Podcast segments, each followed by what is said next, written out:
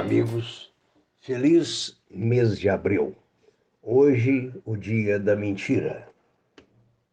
Famoso no mundo todo. E, aliás, presente todos os dias na vida política. Ou seja, sempre a mentira. Então, 8 horas da manhã, hora do Brasil.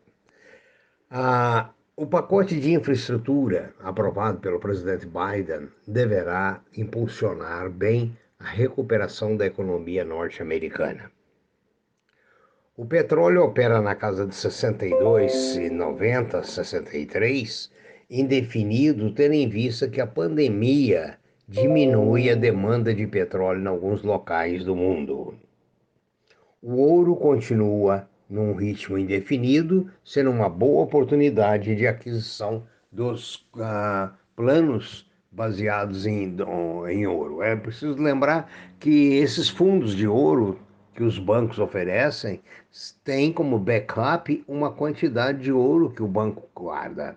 Muito diferente da criptomoeda, que não tem nada para garanti-la. Aliás, falar em criptomoeda, lembrar que Luiz Barsi, o bilionário da Bolsa Brasileira, diz simplesmente que Bitcoin não existe.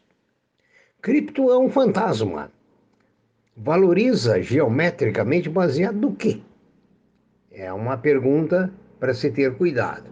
Então, entre o ouro e a cripto, cabe a você decidir se você quer ficar rico rapidinho ou pobre também a jato.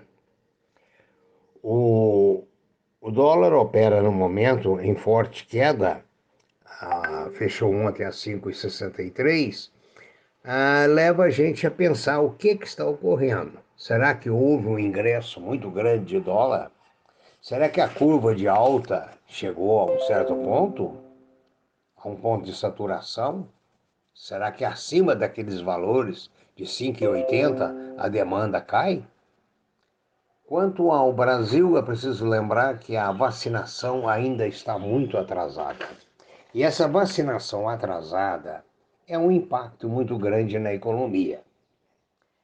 É preciso ver se o atual ministro, se o governo conseguem acelerar, de vez que apenas 8% da população brasileira está vacinada. Ou seja, cada 100, só 8 vacinados. Provavelmente, não entendo, oito que não vão transmitir a doença ou que tem possibilidade de não transmitir, mas 92 podem transmitir e podem também pegar a doença. Eu quero lembrar que tem um trader brasileiro ah, chamado Cláudio que tem, obtém lucros extraordinários no day trade, coisas assim fantásticas. Ele arrisca muito. Mas ele diz que na criptomoeda ele perde. Ah, hoje eu estou fora da minha base, estou sem contato com Nova York, então alguns dados não serão fornecidos. Mas eu gostaria de falar para vocês a composição da carteira de ações de Warren Buffett.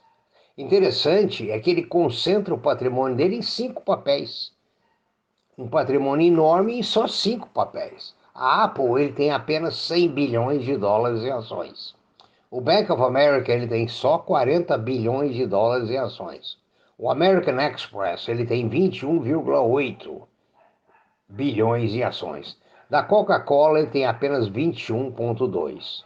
E da Kraft Heinz ele tem 13 bilhões. É interessante é saber que um investidor do porte dele repousa o seu patrimônio em cinco papéis. Ah, no mais, como sempre, prudência. Lembrando que se faz qualquer negócio, qualquer crescimento de negócio, step by step. E lembrando da tradição, ou seja, entrar em empresas que têm tradição. Não tendo tradição, cuidado. Tenham um bom dia. Hoje fazemos então um podcast mais curto em função da minha ausência da, base, da minha base. Tenham todos um bom dia, um grande abril e que as mentiras uh, advindas do Planalto Central, uh, digamos, diminuam um pouco e permitam ao Brasil um certo desenvolvimento, de vez que o país tem sofrido demais com a má qualidade da nossa classe dirigente, em todos os níveis, do vereador a entenda como quiser. Bom dia.